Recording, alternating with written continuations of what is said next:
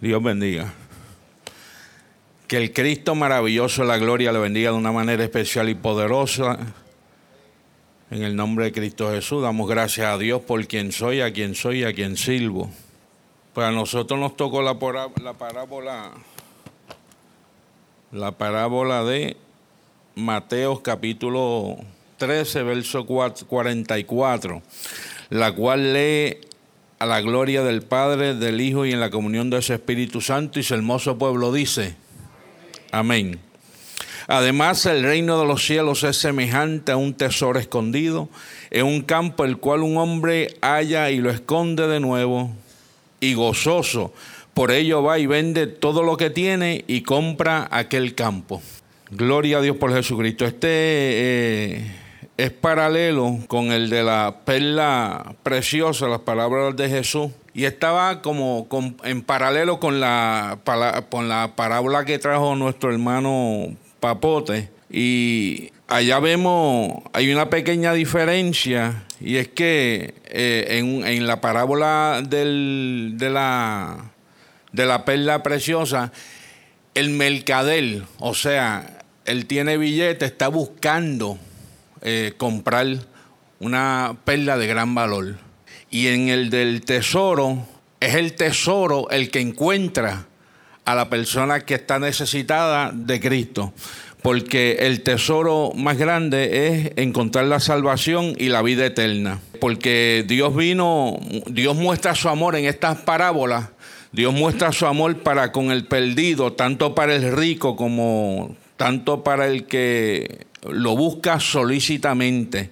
Eh, como el que no, está buscando, no lo está buscando, pero igualmente tiene la necesidad de un Salvador.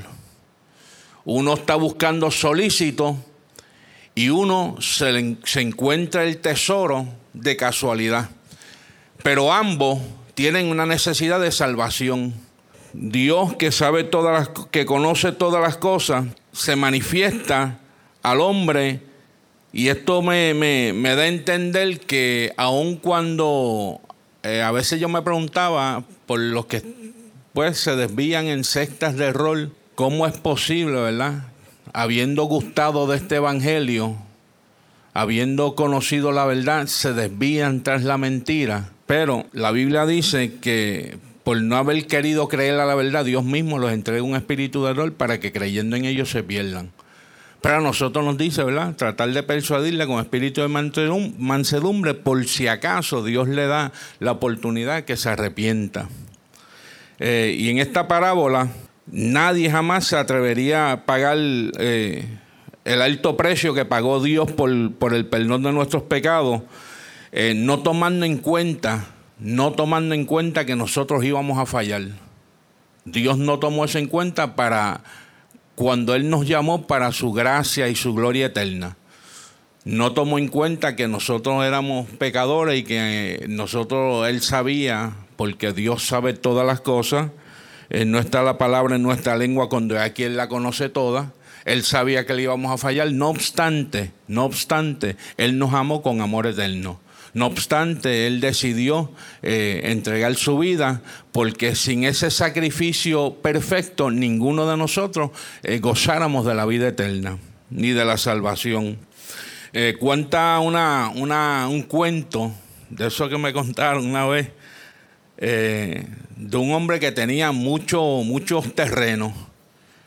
Aparentemente él había sido agricultor y tenía muchos terrenos y se había hecho de, dinero, pero entonces, en un momento determinado, eh, eh, empezó a vender los terrenos y había uno en particular que, que lo estaba regalando prácticamente porque no, no se daba ni, ni, la hierba mala en ese terreno. Nunca le pudo sacar ganancia, nunca le, nunca le pudo sacar fruto. Y llega este señor le dice, yo quiero eh, que me vendas ese tejeno. Y se lo vendió. Y obviamente él había ido a verificar el, terreno y había visto una mancha oscura, negra, en el medio del tejenito aquel. Cuando hace, obsculta y averigua y hace las indagaciones del terreno, se da cuenta que lo que estaba allí era petróleo Entonces él no tenía los recursos, pero hizo como, como eh, el hombre que halla el tesoro y lo esconde de nuevo. Vendió todo lo que tenía. Todo lo que tenía para comprar aquel campo. Y ese es el valor que nosotros le hemos dado a nuestra salvación. Hay gente que pues negocia su, la salvación con cualquier cosa y lo tiene por poco. Pues nosotros no podemos tener nuestra salvación por poco. Tenemos que tenerla en estima, porque fue eh, un, un, alto precio el que se pagó por nuestra salvación. Entonces este hombre compró ese terreno y obscultó y se dio cuenta luego que ese, esa, esa mancha negra que salía en el suelo era petróleo. De modo que vendió lo que tenía, compró aquel, aquel y fue una bendición grande porque se le sacó lo que invirtió y mucho más. Y ciertamente eh, Pablo hablando dice en Filipenses, y ciertamente aún estimo todas las cosas por pérdida, por la excelencia del conocimiento de Cristo Jesús, mi Señor, por amor del cual lo he perdido todo y lo tengo por basura para ganar a Cristo. Eso es eh, dando a entender el lugar, el lugar que, eh, donde nosotros tenemos nuestro tesoro, porque donde está nuestro tesoro, ahí estará nuestro corazón. Donde nosotros ponemos la, primicia, donde nosotros eh, ponemos la mirada, ahí está entonces nuestro tesoro.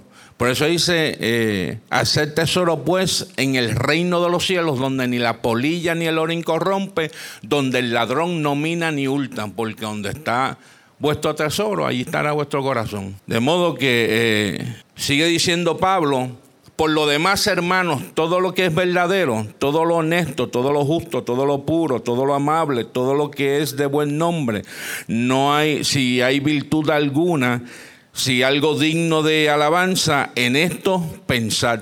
Ese es el tesoro.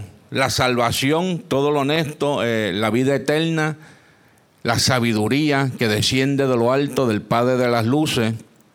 Eso es lo que nosotros debemos de atesorar en nuestro corazón y no tener nuestra salvación en poco y ser agradecido de, del Dios que nos tomó y nos amó con amor eterno y asimismo dar a conocer el Evangelio a otros, para que también a su vez ellos puedan venir a gozar del privilegio de ser llamados hijos de Dios. Ese es el gran tesoro que nosotros tenemos, que es la salvación de nuestras almas. Algunos como dije, la tienen por poco y nosotros luchamos día a día para mantenerla. Porque la Biblia dice, no descuidando, no vaya a ser que nos deslicemos y, echemos de perder lo que tanto sacrificio le costó a nuestro Señor y Salvador. Así que con estas cortas palabras los dejo, Dios le bendiga mucho y la paz del Señor sea con todo.